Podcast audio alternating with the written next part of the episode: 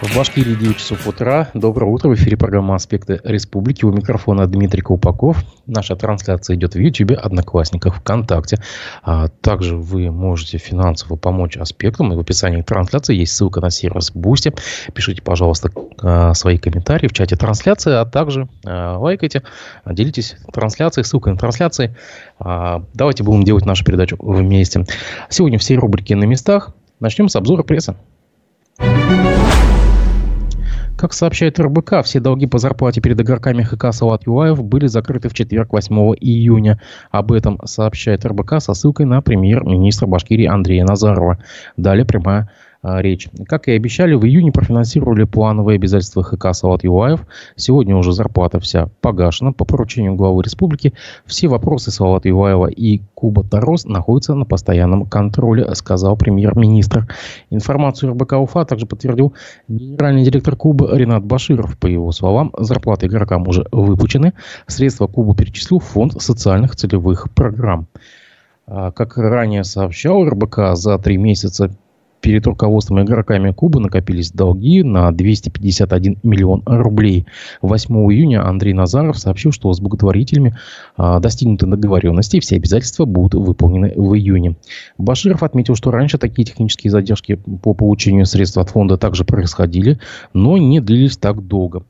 А, по его словам, в кабине разрабатывают механизм временного замещения средств фонда другими в случае возникновения риска задержек получения средств, чтобы не допустить повторения ситуации с длительными долгами. В Кубе подчеркнули, что долги были только по зарплате хоккеистов и руководства. Перед сотрудниками хоккей, хоккейного клуба задолженностей нету. Я напомню, что это было издание РБК УФА. Между тем, башкирские депутаты намерены защитить детей от пропаганды смены пола и нетрадиционной ориентации. Об этом сообщает САПКОР-02. Члены Госсобрания Башкирии рассмотрят проект закона, направленного на защиту детей от демонстрации пропаганды нетрадиционных сексуальных отношений, педофилии и смены пола. Сегодня в мире Отчетливо прослеживается тенденция консолидации ЛГБТ-сообщества и упрощения процедур смены пола, отметил председатель Государственного собрания Константин Толкачев. Далее продолжается его цитата. «Настойчивая пропаганда и демонстрация нетрадиционных отношений меняет отношение общества к этим явлениям. Границы нормы сдвигаются, говорит Толкачев. То, что раньше казалось патологией, сегодня в так называемом цивилизованном мире не только считается нормой, но и даже приветствуется». Конец цитаты. Он подчеркнул, что подобная информация сбивает детей и подростков с толку, поскольку психика еще нестабильная, они ищут себя и только формируют свои моральные установки. По этой причине несовершеннолетних следует оградить от подобной информации. Уверен Толкачев. Это было издание Сапкор 02. Как сообщает коммерсант Уфа, это вчерашняя новость, очень громкая, судья Ленинского райсуда Уфы Артур Гемалединов вынес приговор вице-премьеру республики, министру ЖКХ Башкирии Борису Беляеву и главе э, Минстроя региона Рамзилю Кучербаеву, а также замначальнику ГКУ Управления капитального строительства Башкирии Рамилю Сафину, начальника отдела капстроительства номер 2 а, это уже ГКУ а, Шадмурату Бигмамбету и экс-замглавы а, Кумертау Юрию Курову. Они обвиняются в превышении должностных полномочий и служебном подлоге при приемке честных сооружений в поселке Маячный в 2017 году. Рамзилю Кучербаеву Борису Беляеву назначено по 6 лет лишения свободы в колонии общего режима. Рамилю Сафину и Юрию Курову 5 лет лишения свободы. А Шадмурад э, Бекмамбетов к трем годам и четырем месяцам. Им также запрещено занимать руководящие должности в государственных и муниципальных органах власти на протяжении двух с половиной лет. А приговор высокопоставленным чиновникам стал одной из тем э, беседы моего коллеги Разифа Абдулина с известным юристом Виталием Буркиным. Давайте послушаем этот комментарий. Суд вынес приговор двум министрам, Борису Беляеву и Рамзилю Кучербаеву, по 6 лет дали им колонию общего режима. Какие-то есть перспективы у них обжалования приговора? И вообще были похожие приговоры таким высокопоставленным чиновникам Башкирии? Приговоров много ведь сейчас. А обжаловать всегда имеет смысл и перспективу по должностным обвинениям больше всего выносится оправдательных приговоров мягких приговоров, понятно, да, наверное, почему. И, кстати, есть объективные причины, низкое качество расследования, сложные обстоятельства, запутанная Поэтому перспективы есть всегда. Я не знаю этого дела, действительно они виновны или нет. Но, допустим, мне странно, что два человека всего. Нет, там еще трое. А, еще, 5, еще, да. еще трое, да, пять. Ну, пять, ладно, куда-нибудь. Еще тоже из свежих новостей. Ну, по делу Лили Чанышева судья Бехчурин неожиданно в ходе дела получил повышение, стал главой Финского районного суда. Как в такой практике, вот что делать? Такое практикуется обычно, он должен оставлять это дело или передать кому-то другому? Рассматривает уголовное дело до конца. Да? Хорошо. Мы отмечаем то, что Луис Хакова реабилитировали. На что он теперь может рассчитывать? Какие последствия вот этого решения?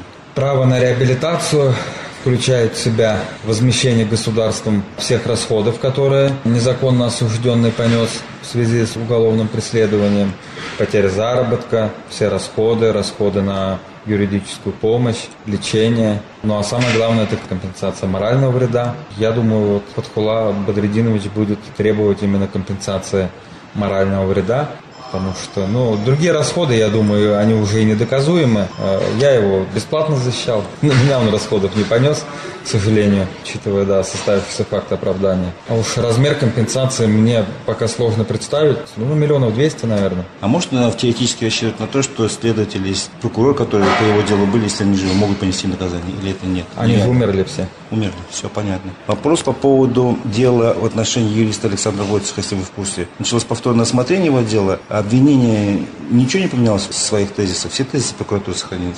Да, обвинение, насколько я знаю, стабильно. У него все те же доводы. Но так как состоялось решение кассационной инстанции, которая отменила приговор с определенными выводами, то такого же приговора быть не может. Он будет только в лучшую сторону. Оправдательный, либо обвинительный, ну какой-то мягкий. Но я здесь не вижу ничего, кроме оправдательного. То есть, ну, мы дойдем в любом случае до оправдательного приговора, но вот время, время идет. Последний вопрос. Э, в Верховном суде новый руководитель, он не, не местный, и, насколько я понимаю, из Татарстана. Это как-то влияет на процессы внутри судебной системы? Что говорят вообще о нем? Это минус или плюс то, что он варяг? Ни с кем не общался, ничего не слышал. Вообще ничего не слышал. Ни плохого, ни хорошего.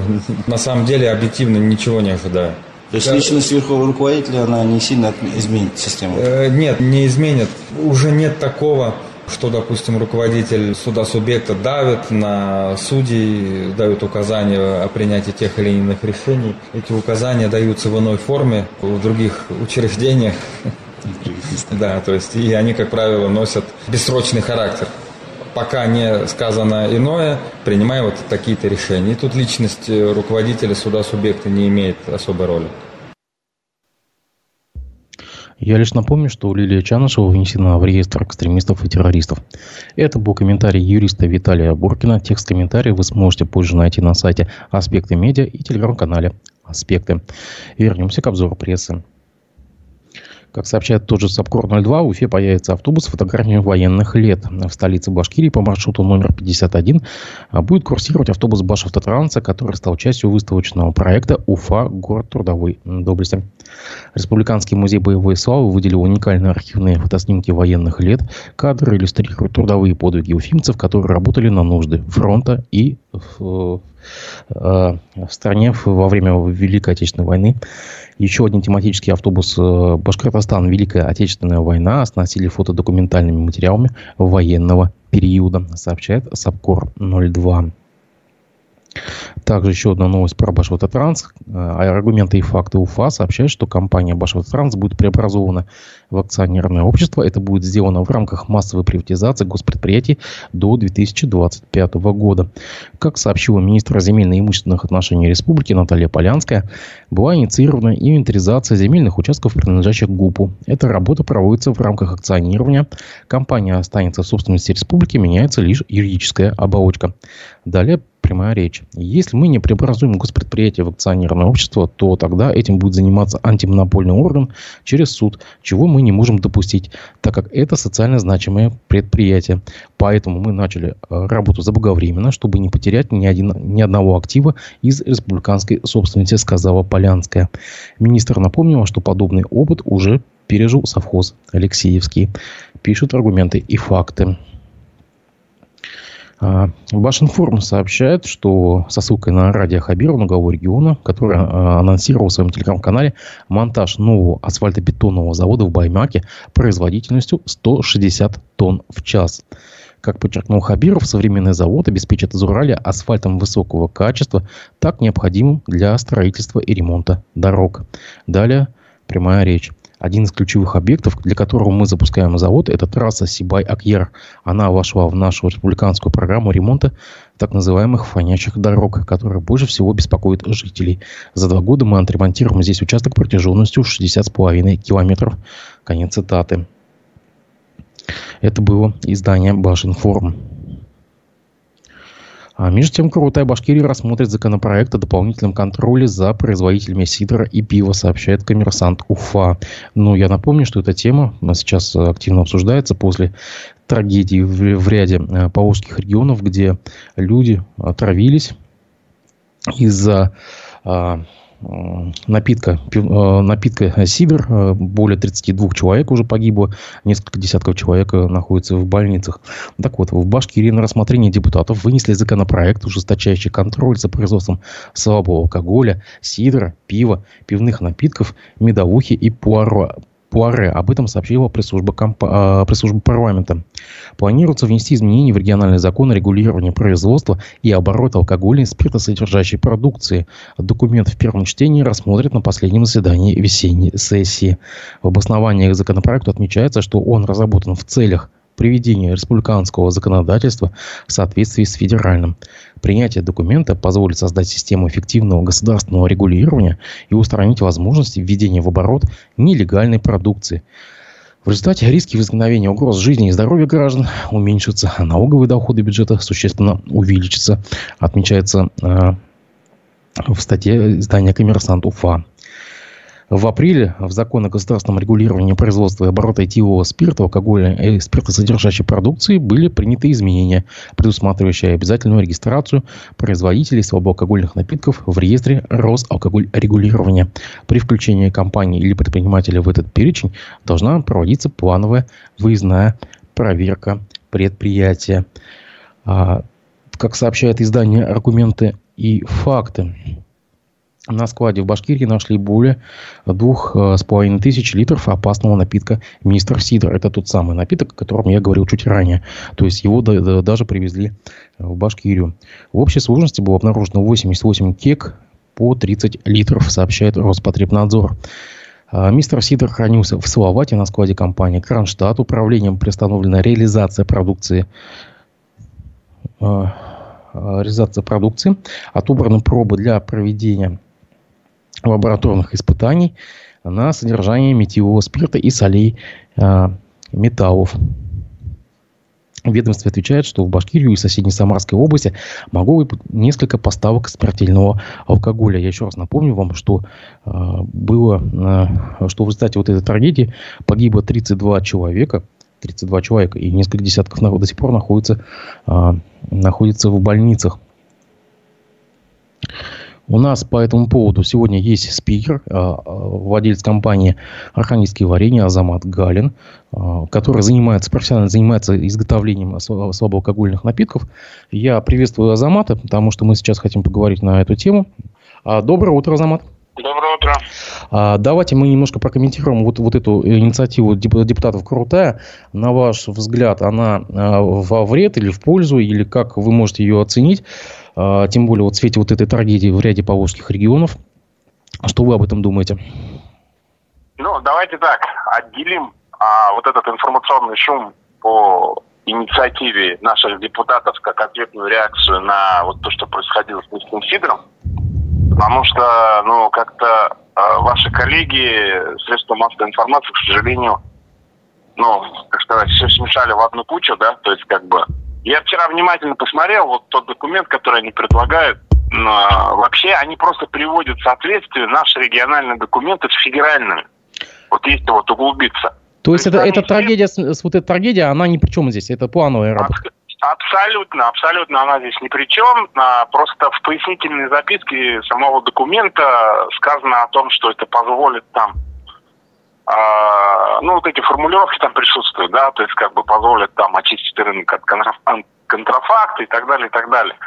Но все вот эти инициативы наши, да, и наши, и инициативы депутатов по, значит, очистке обелению рынка контрафакта, и введение вот новых вот этих систем учета и генерения.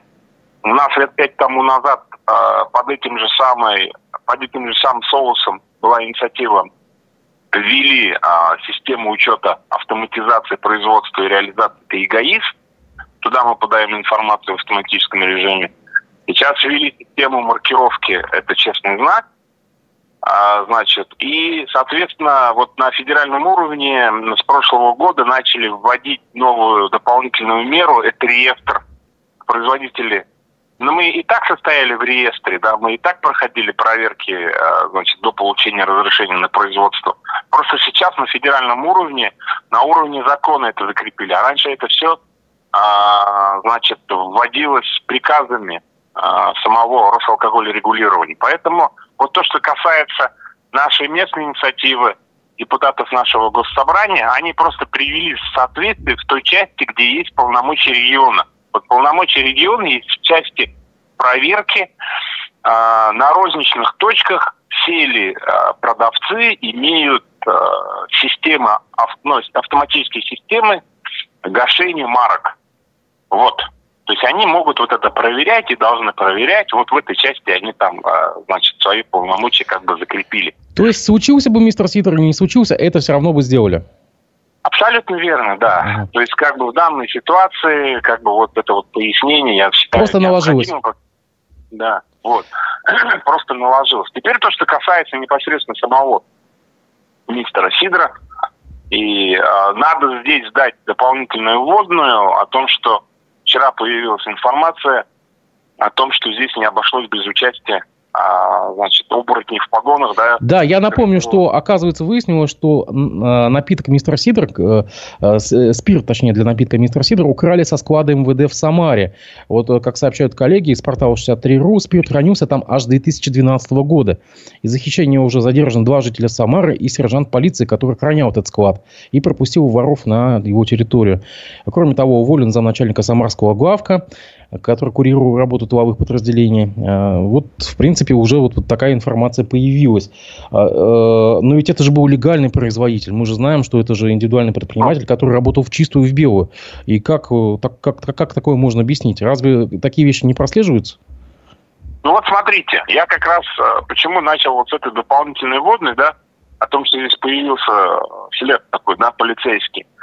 Вообще, а, как только вот информация по вот этому мистеру Сидору появилась, все, кто знают, как устроен рынок слабоалкогольных напитков, а, и э, все сразу задумались и заговорили в кулуарах о том, что здесь вероятнее всего не обошлось без э, коррупции, да, каких-то коррупционных связей. Почему? Вот а, если даже элементарно взять, сложить объемы, чисто математически, вот те объемы, которые изымаются по всей стране на складах, в тысячах литров это все измеряется. В тысячах литров изъяли в Палавате, в тысячах литров там изъяли в Ульяновске, Самаре и так далее, и так далее, и так далее. Так вот, э, смотрите, вот одно небольшое маленькое производство производило в день тысячи литров напитка, это больше, чем может, допустим, там, крупный производитель СС там и так далее. Понимаете, да? Вот. Поэтому в данной ситуации однозначно не обошлось без какого-то высокопоставленного а, значит, влияния во всей этой истории. А, это первый момент. Второй момент, а, именно вот, по крайней мере, я так думаю, да, именно вот это влияние помогло, значит, э, этому производителю, значит, пройти вот эти все проверки, которые он должен был пройти. Скорее всего, я так предполагаю, да, это не обошлось без этого.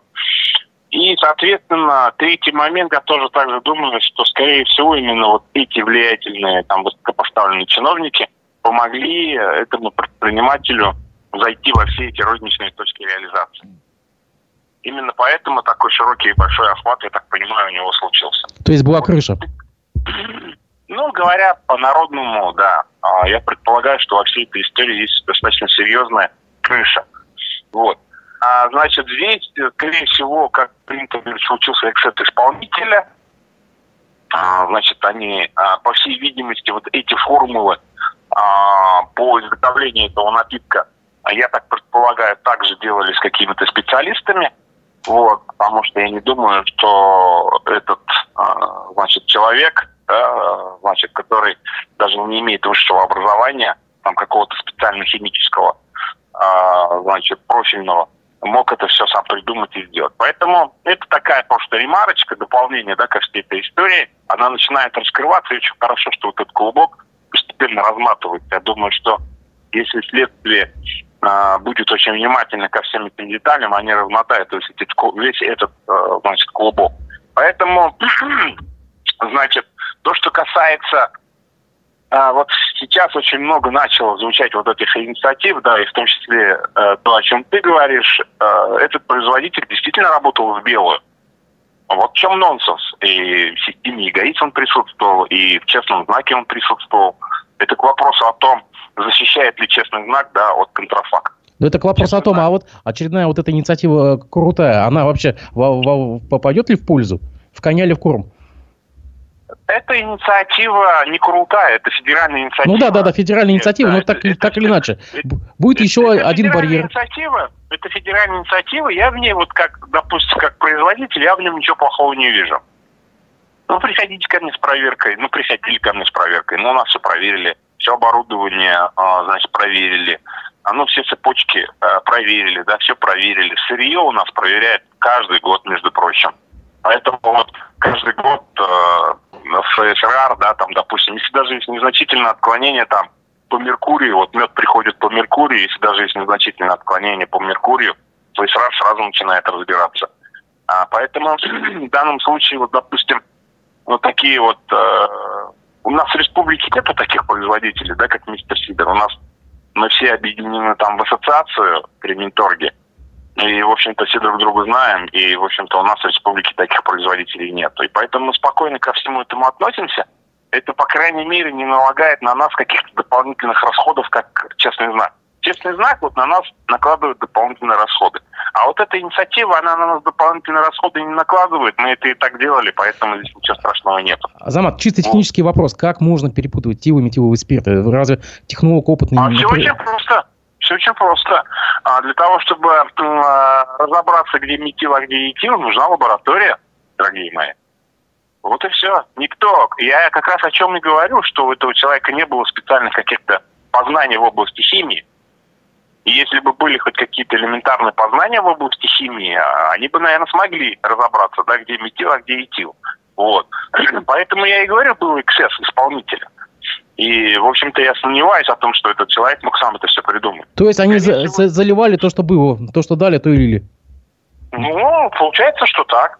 Вот, э, и, а, значит, поэтому идут разночтения, да, где-то этиленгликоль нашли, э, где-то метил нашли и так далее. То есть партии же большие, объемы большие, а спирт, скорее всего, поставляется в ботиках по 200, по 250 литров, в общем-то, отсюда вот эта вся история, она такая а, с разными, да, а, значит, лабораторными показателями.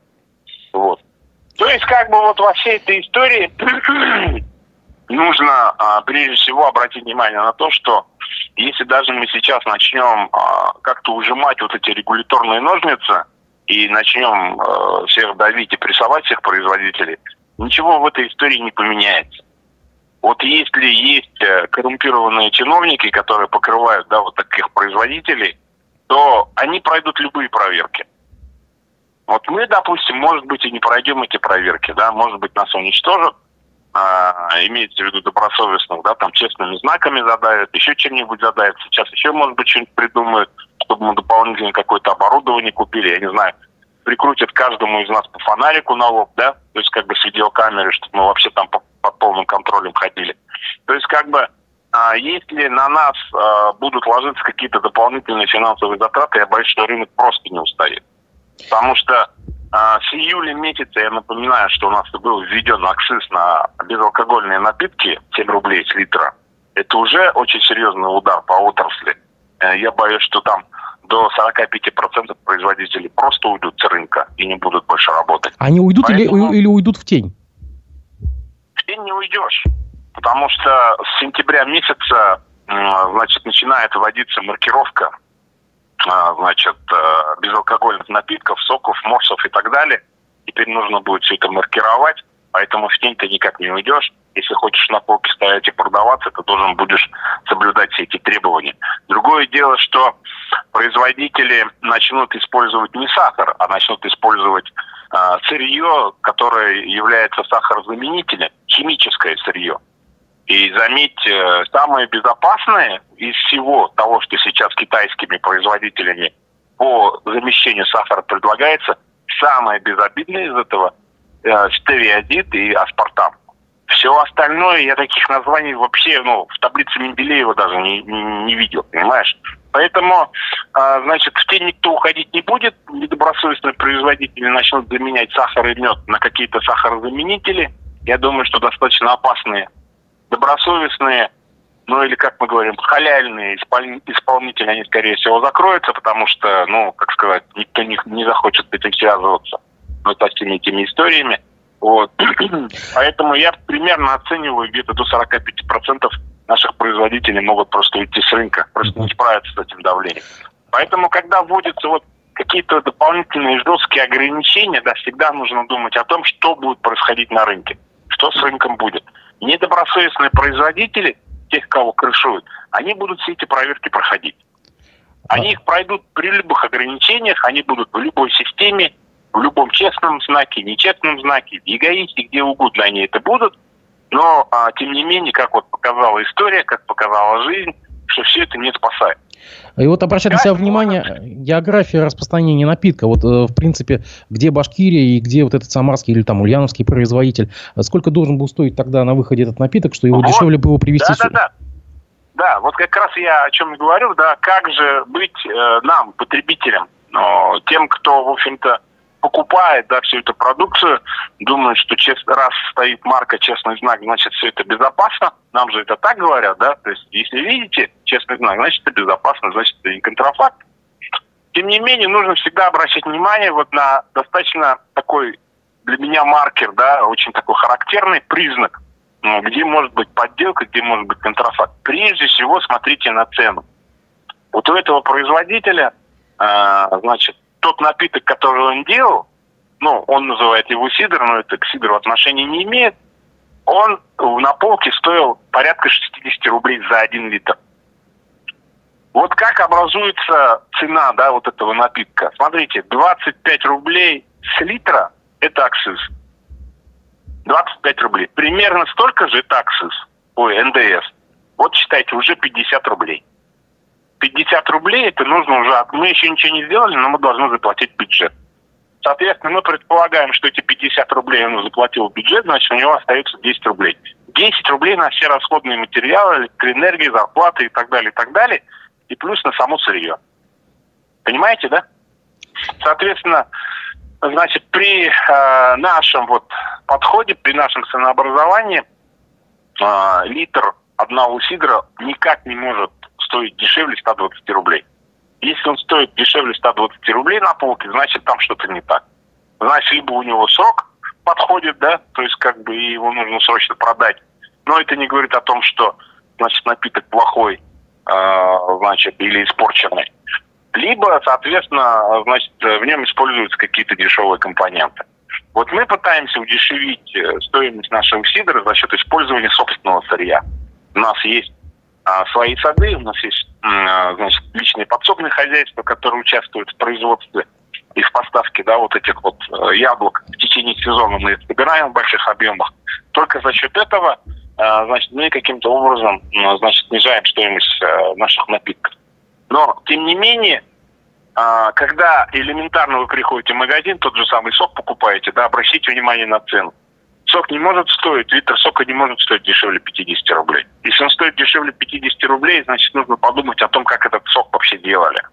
А, стоимость яблок в опте по минималке там 30, 25-30 рублей. Выход сока, ну, 25-30%. Вот считайте, поэтому прежде чем значит, покупать какие-то дешевые напитки и так далее, да, нужно очень внимательно, значит, подумать о том, что каким последствиям это может привести. А вот, вот эта сеть, э, сеть наливаек, э, вот этих вот, скажем так, магазинов наливающих, да, они как-то на входе кон- контролируют, они фильтруют поставщиков, то есть они какие-то документы запрашивают, там, сертификаты и так далее. А у него же все было. У него же все было. Это вот СМИ, да, в каких-то проскочило о том, что э, продавцы, ну, имеется в виду вот эти розничные продавцы при приеме товара брали только товары, товаротранспортные накладные, не брали декларации о качестве.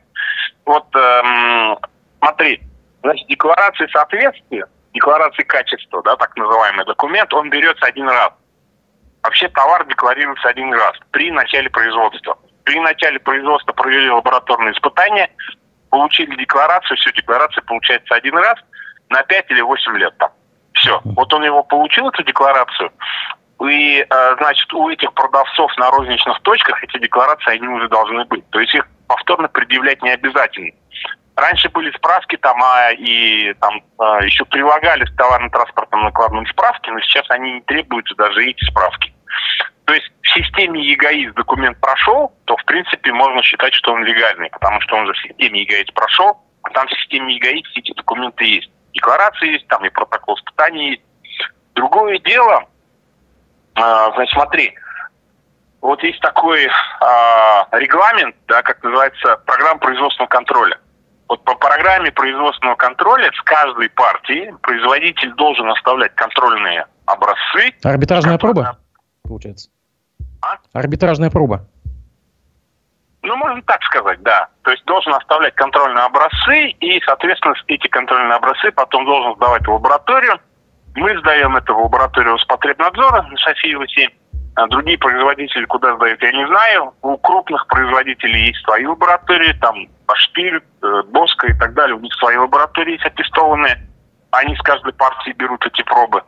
Вот. А, соответственно, вот эти протоколы испытаний с каждой партией, они должны быть у производителя. Вот этих документов у него нет. Потому что если бы эти документы у него были, и если бы он с каждой партии а, сдавал бы пробы на значит, исследование, то, соответственно, такой трагедии можно было бы, наверное, избежать. Вот. Они это вот, э, ну, не делали, потому что у них надобности такой не было. Они были уверены в том, что им все сойдет с рук, да, и лили там, ну, и понятно что. И лили, заметь, тысячами литров. Вот ты можешь представить, что такое тысячи литров? Ну, одна тысяча литров, там, условно, да, там, миллион литров, ну, понимаешь, да? Там. Uh-huh. Вот поэтому здесь вот э, объемы производства просто запредельные, запредельные объемы производства при вот э, видео в сети а, Следственного комитета, вот по видео, да, и специалисты смотрят, там ничего, никакого производственного оборудования вообще нету. Они просто смешивали ингредиенты и все, и разливали, получается. Да, я тоже ну, видел. там стоят, там вот если посмотреть по оборудованию, там да, стоят две бочки по 600, по-моему, литров. Всего лишь. Две бочки по 600 литров там стоят. Там стоят два сатуратора и стоит э, котел с мешалкой. Все, там больше ничего нету. Как при объемах э, производства в тысячи литров, э, значит, э, можно было иметь такое оборудование. То есть, как бы вот тут очень много вопросов попутно возникает. Я думаю, что, наверное, а, с учетом вот этого резонанса, там количество пострадавших уже там за сотни же перевалило. Ну, 32, 32 погибших, да, и десятки в больницах, вот только что мы об этом говорили, да. Азамат, спасибо большое за комментарий, очень было интересно. Я, давай будем следить за развитием событий. А, надеюсь, что больше такого в истории нашей страны не повторится. Спасибо большое надо за комментарий. Бороться, надо бороться с коррупцией. Да. Вот те проблемы в нашей стране из-за коррупции, понимаешь? Из-за коррупции страдает э, потребитель, из-за коррупции страдает производитель, э, из-за коррупции страдает государство. Вот пока есть вот эти люди, которые крышуют вот этот весь э, теневой грязный бизнес, да, вот это вот будет происходить. Надо бороться с коррупцией. Давайте с этого начнем, и все будет хорошо. Спасибо большое, Замат. Спасибо. Всего доброго. А, сами все слышали. Действительно, коррупция – бич нашей страны. К сожалению, это уже не первый такой случай. А, мы помним, что буквально в прошлом году что-то было с это подобное отравление с метиловым спиртом. Ну что ж, давайте вернемся к обзору прессы. Продолжение мультфильма «Северные Амуры» обойдется а, киностудии «Башкортостан» в 8,3 миллиона рублей, почитало издание «Коммерсант Уфа». Государственная киностудия «Башкортостан» заключила пять контрактов, связанных с производством полнометражной анимационной ленты под рабочим названием «Генерал Шеймуратов». Следует с материалов сайта госзакупок. Общая сумма договоров более 8,3 миллионов рублей. На создание сценария, основанного на сюжетах героического прошлого башкирского народа, станет э, э, продолжением истории Северной Амуры. На него выделено около 4 миллионов рублей. Еще 3 миллиона рублей киностудия заплатит за разработку и создание режиссерского сценария картины. Около а, полутора миллиона рублей направили на закупку техники, сообщает издание «Коммерсант Уфа». А ГКУ «Хозяйственное управление» на конкурсе выберет подрядчика для охраны объектов и контрольно-пропускного режима министерств и ведомств. Также сообщает издание «Коммерсант» со ссылкой на сайт госзакупок. Начальная цена контракта определена в 64,5 миллиона рублей.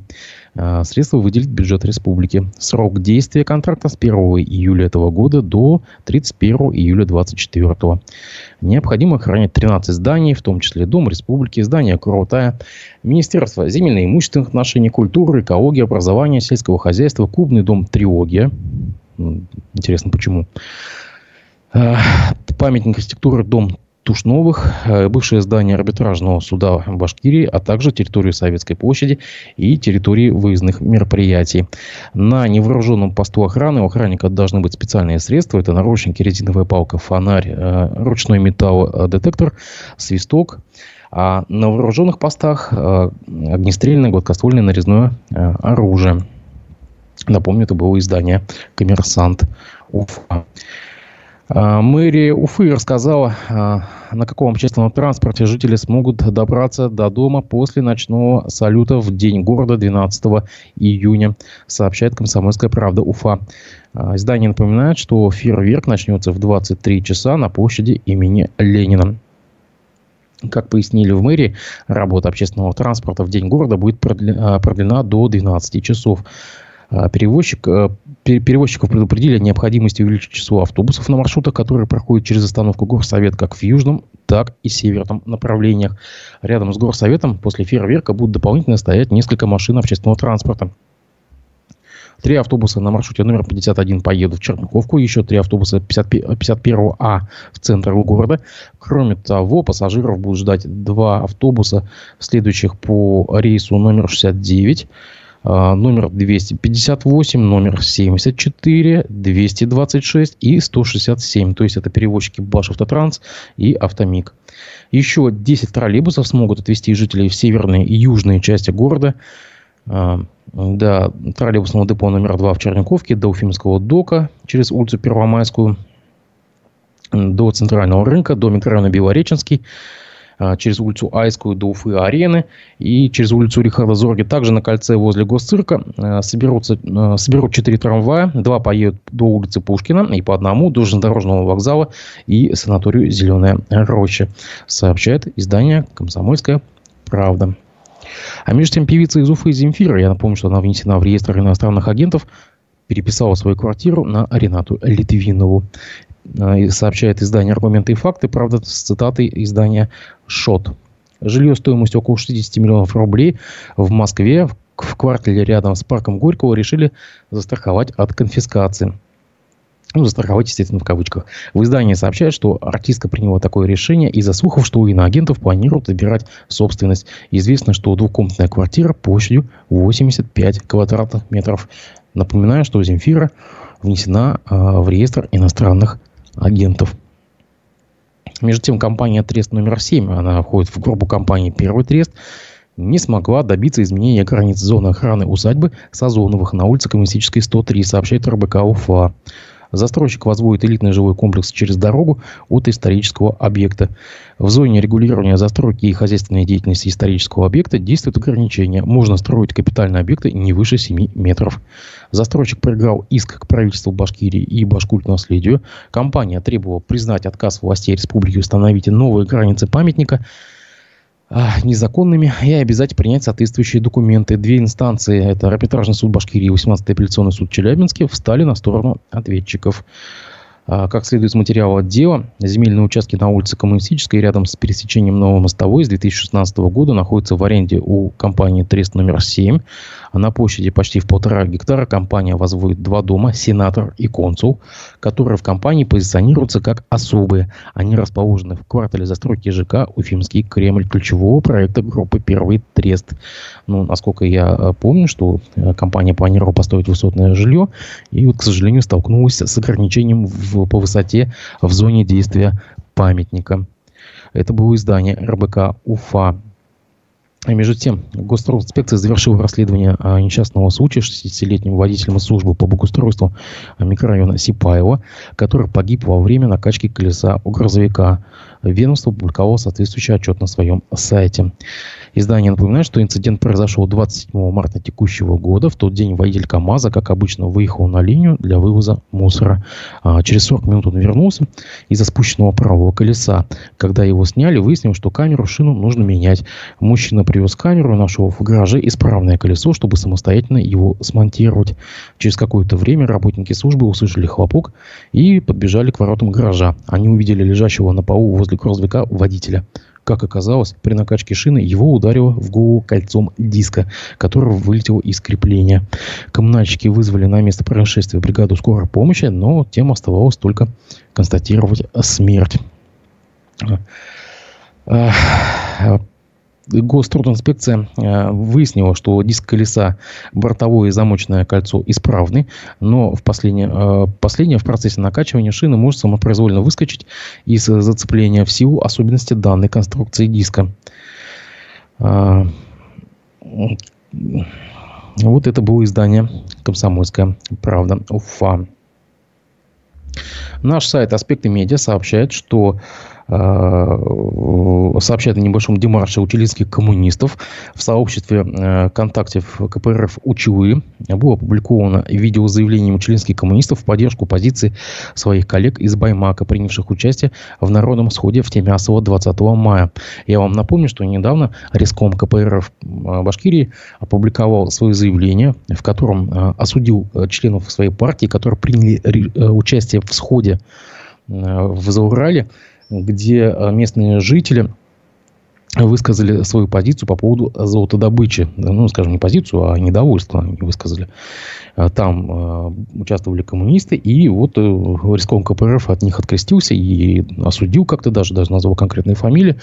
Но самое интересное, что учелинские коммунисты встали на защиту своих коллег из Баймака. А давайте послушаем эту видеозапись. Она небольшая, она короткая. Всем здравствуйте! Мы коммунисты Учеринского горрайонного отделения выражаем протест и категорически против публичного заявления на сайте Респома Республики Башкортостан в части осуждения наших товарищей. Сама по себе статья провокационная, ничем не обоснованная.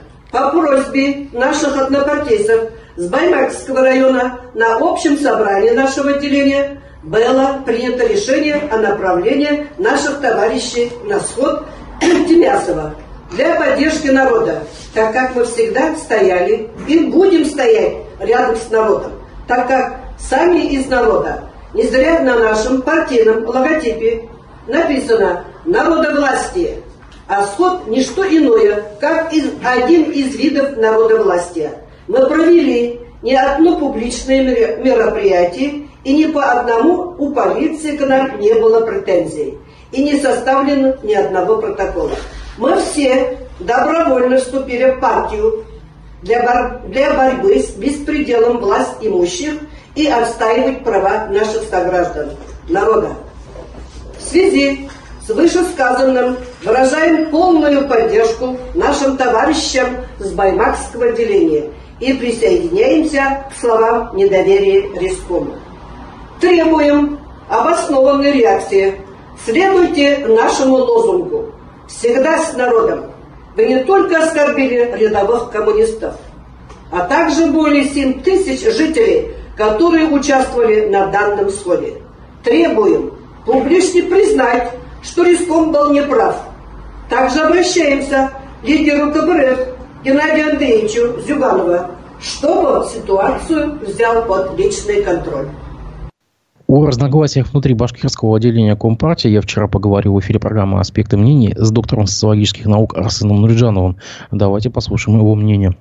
Этой весной в Зурале прошел ряд стихийных э, сходов и даже где-то разрешенных акций протестов против разработки недр, против золотодобычи. И вот внезапно башкирский риском КПРФ почти что осудил, предал анафеме своих членов, которые принимали участие в этих сходах опубликовал заявление на официальном сайте с призывом не участвовать в протестных акциях. Как следует из сообщения, особую тревогу в региональных коммунистов вызывают протестные акции в Заурале. Они назвали фамилии даже своих членов, активных, которые там принимали участие. Это ли не выстрел себе в ногу? Это ли не отсечение от аудитории в Заурале?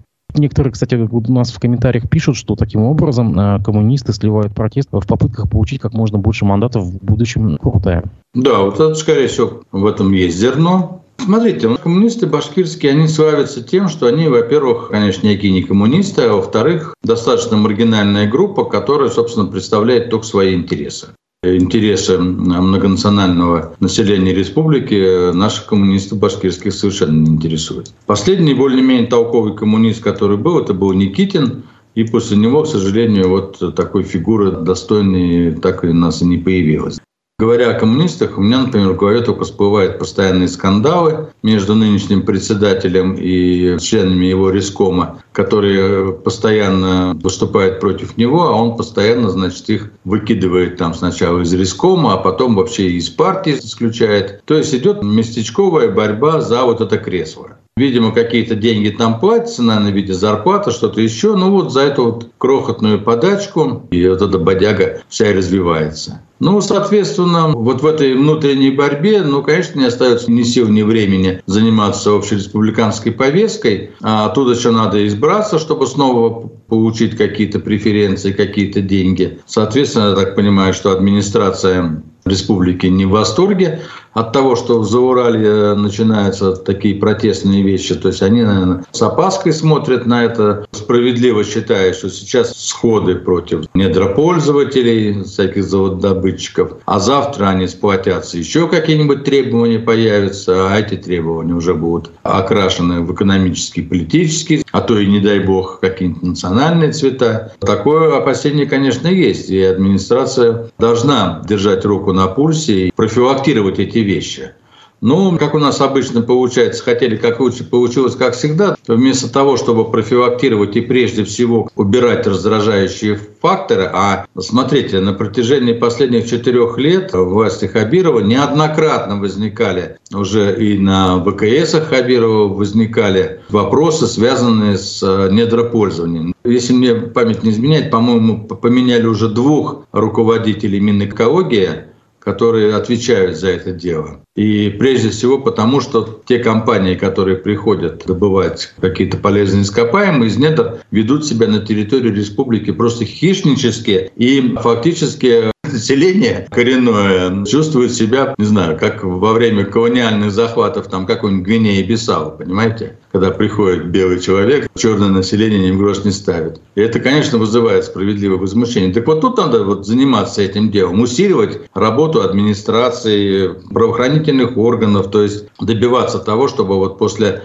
раскопок проводилась рекультивация. Помните, недавно докладывалось там, что какие-то огромные суммы нерекультивированных земель, которые требуют денег на рекультивацию. А ведь все это наша республика, это, это наследие предков, которые мы сейчас безжалостно уничтожаем. То есть мы гордимся своей республикой, гордимся ее красотой и в то же время позволяем эту красоту кому-то уничтожать и не восстанавливать. Это, вот это вот не есть правильно. Но, с другой стороны, надо понимать и людей, которые там живут. Они раз обратились, два обратились, три обратились, ничего не происходит, вот они вынуждены такие исходы делать. А то, что коммунисты сегодня от этого пытаются отстраниться, пытаются, значит, своих представителей, чтобы они не участвовали, ну, это, конечно, чистой э, воды слив протеста и вообще штрихбрехерское какое-то поведение просто-напросто. Ну, что ж, те товарищи, которые у нас голосуют за коммунистов, должны это понимать и делать выводы, стоит ли за такую партию голосовать.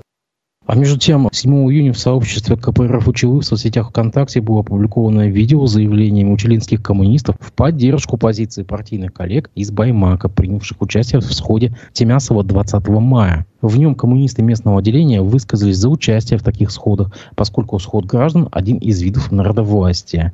Сначала баймакские, а потом учелинские коммунисты в своих видео высказали недоверие Рискому КПРФ, потребовали от него публично признать свою неправоту и попросили лидера Компартии Геннадия Зюганова взять данную ситуацию под свой личный контроль. Смотрите, как ситуация изменилась. Это ну, вот здорово. Росков. Я, кстати, как раз только хотел сказать, что они недоверие не выскажут. Молодцы учелинские коммунисты и баймакские, что тут сказать? Э, настоящие патриоты своей малой родины. Я, кстати говоря, в детстве очень часто жил в Учелинском районе, там у различных родственников. Хорошо помню этот красивейший край, башкирский Яшма. Надо пойти дальше. Всем коммунистам республики, которые переживают за республику, объединиться и вообще просто этот риском переизбрать.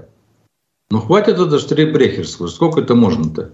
Ну вот, Мне... кстати, на стороне Рискома встал Александр Ющенко. Я напомню, что депутат от Башкирии и пресс-секретарь Жиганова. Он сказал, что заявление башкирского Рискома – это согласованное решение со штабом протестных действий, ну то есть с федеральным КПРФ. А, так что я так понимаю, что не получил в Москве поддержку заявления зауральских коммунистов.